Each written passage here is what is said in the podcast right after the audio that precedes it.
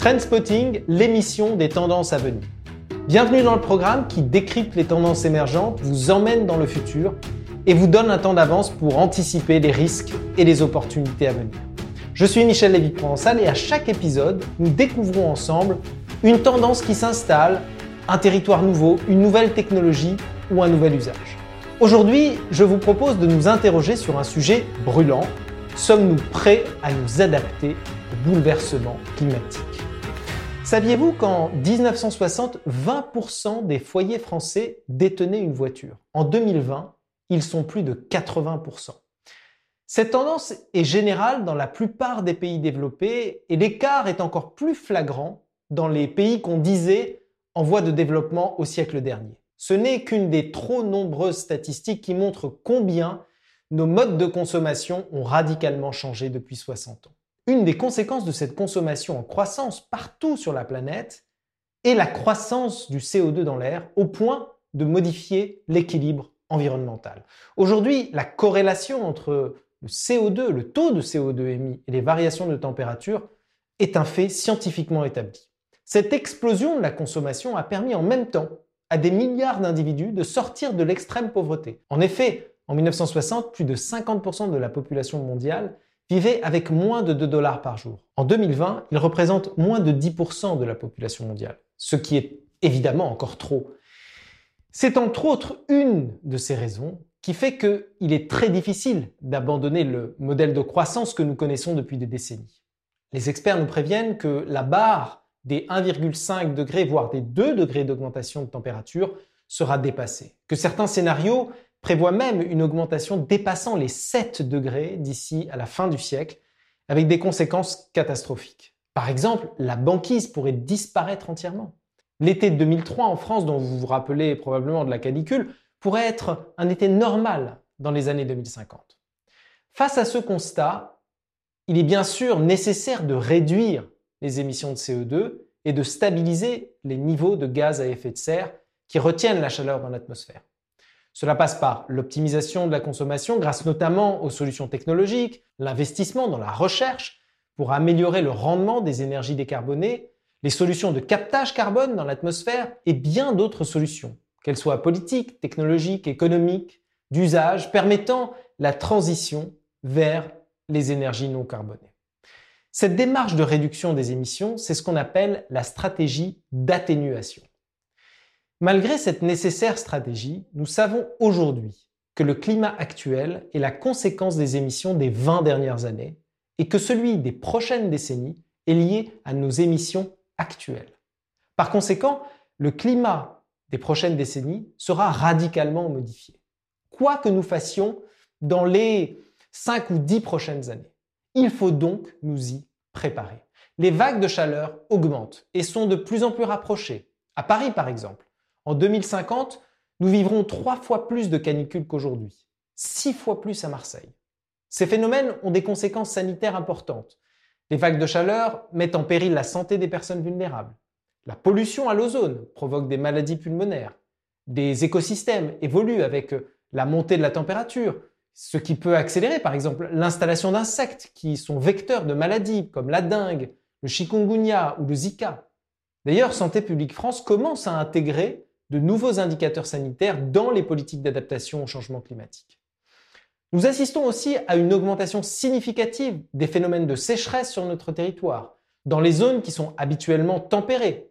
À partir de 2050, les sécheresses dites exceptionnelles devraient se produire désormais une année sur deux, au lieu de une année sur 30. Il y aura de moins en moins d'eau tout au long du siècle, la sécheresse et l'augmentation des températures raréfient l'eau dans les nappes phréatiques et effet supplémentaire de la baisse des niveaux, l'eau douce est contaminée par l'eau de mer dans les zones littorales.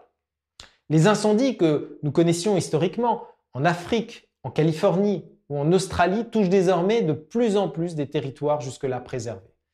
Des zones tempérées comme l'île de France, la forêt de Fontainebleau par exemple, sont déjà et seront plus encore sujet à ces feux. Les tempêtes et les pluies diluviennes sont à l'origine de la majorité des pertes humaines dues à des catastrophes climatiques.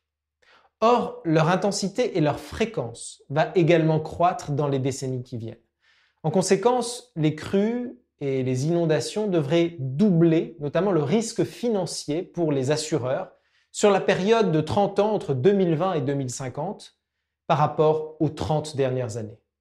Les submersions marines ne seront plus seulement le lot des, archipels ou, des îles lointaines.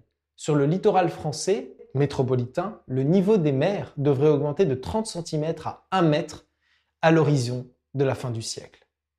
Des zones comme la Gironde, euh, ou bien la Camargue, le port de Fréjus, l'île d'Oléron, l'île de Ré, Dieppe, Deauville, Cabourg devraient être sous les eaux. Toutes ces perturbations ont des conséquences sur nos ressources alimentaires, les sécheresses, les précipitations violentes, les perturbations des cycles des saisons ont des conséquences destructrices sur l'agriculture. Le blé, l'orge, la betterave, le maïs en France sont victimes des modifications climatiques.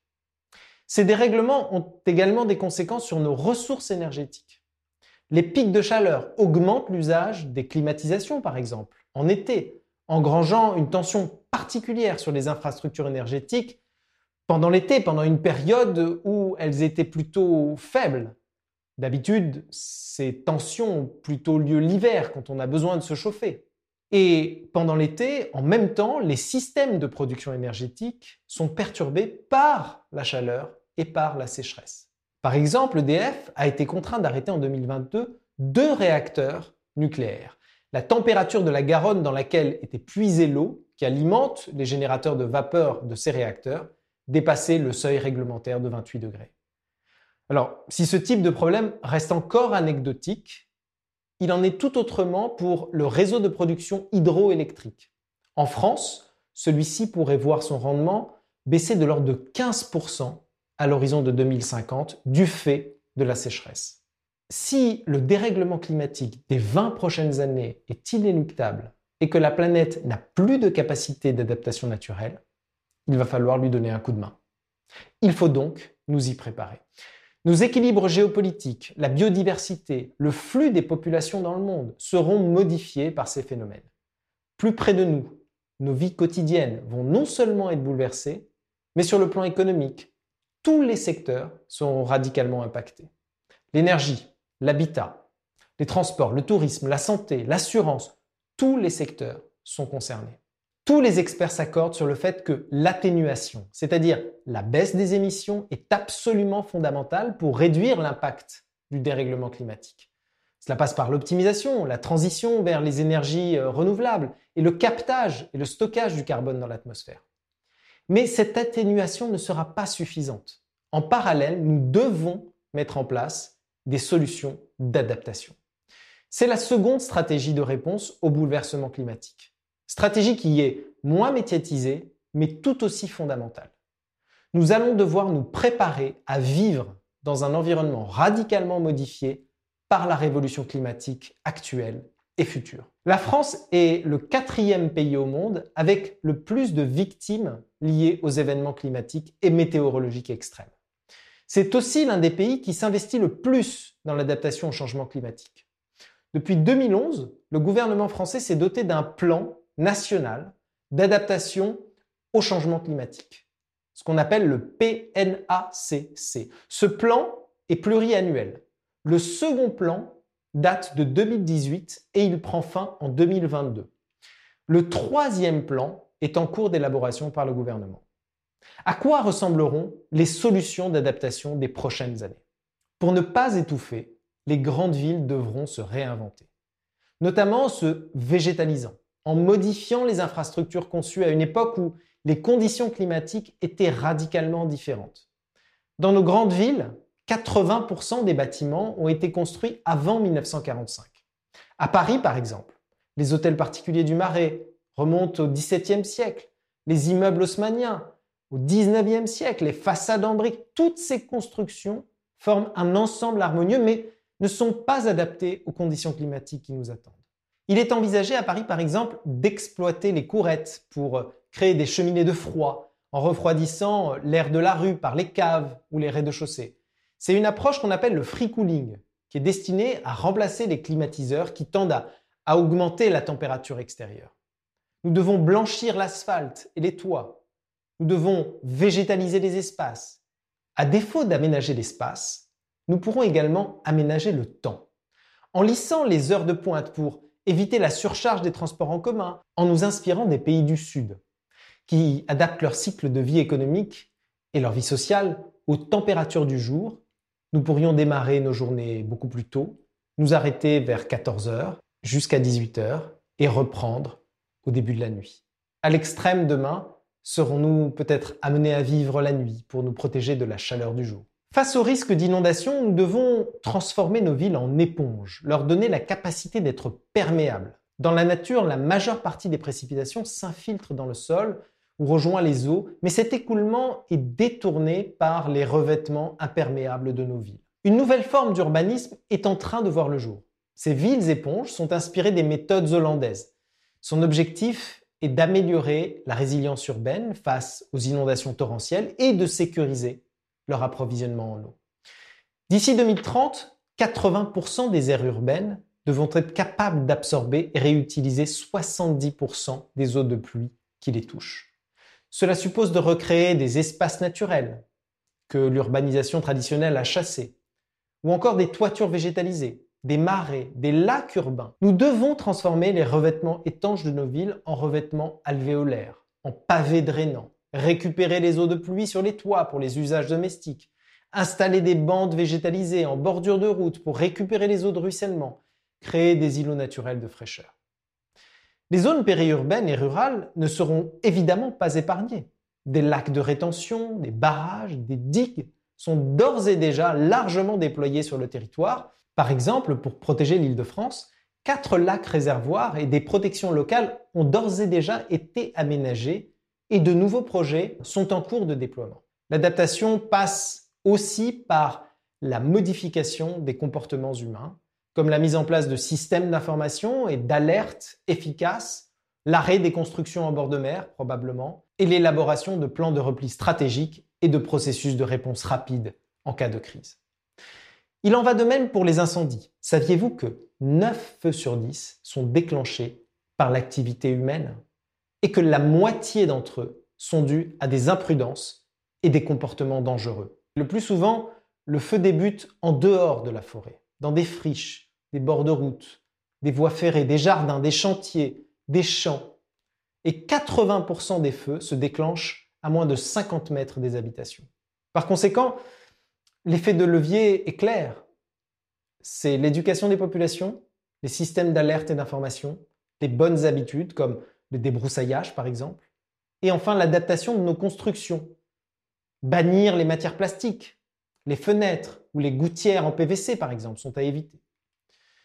C'est un chantier colossal qui devra durer des décennies. Le niveau d'investissement annuel pour une telle action reste encore mal connu. Une étude a été menée en 2022 par Yuval Harari, l'anthropologue et auteur à succès, et selon lui, le coût en technologie verte et en infrastructure nécessaires pour mettre un coup d'arrêt aux conséquences du changement climatique est de l'ordre de 2% du PIB mondial chaque année. 2% atténuation et adaptation confondues. Alors, cela reste infime, un infime pourcentage de la production de richesse annuelle mondiale au regard des dégâts évités. Ce coût, s'il est avéré, sera-t-il supporté par nos sociétés? Ou sera-t-il considéré trop important par rapport à d'autres scénarios plus radicaux, comme la désertion des zones devenues inhabitables et l'aménagement de nouveaux territoires? Est-ce que, de manière radicale, encore une fois, nous vivrons un exode urbain dû au bouleversement climatique? Tenterons-nous d'aménager de nouveaux territoires en montagne, les campagnes, pourquoi pas au milieu des mers ou des déserts de glace? Les infrastructures nouvelles qui seront déployées s'inspireront-elles des processus naturels? Ou au contraire, encore plus fou, à défaut de pouvoir agir sur l'environnement, tenterons-nous d'utiliser les biotechnologies pour forcer le vivant à s'adapter aux nouvelles conditions climatiques? Autant de questions fondamentales qui restent ouvertes et dépendent de chacun d'entre nous. Sommes-nous prêts à nous adapter au bouleversement climatique? Oui, plus que jamais. Merci, c'était Trendspotting. Pour retrouver les références utilisées dans l'émission, consultez la description de cet épisode. Enfin, si vous avez aimé cet épisode, n'hésitez pas à mettre des étoiles, ajouter un avis sur vos plateformes préférées et vous abonner au programme afin d'être averti des nouveaux épisodes. Commentez l'épisode et contactez-moi en ligne sur Twitter ou par email à michel@brightness.fr. Je serai ravi d'échanger avec vous. À très bientôt.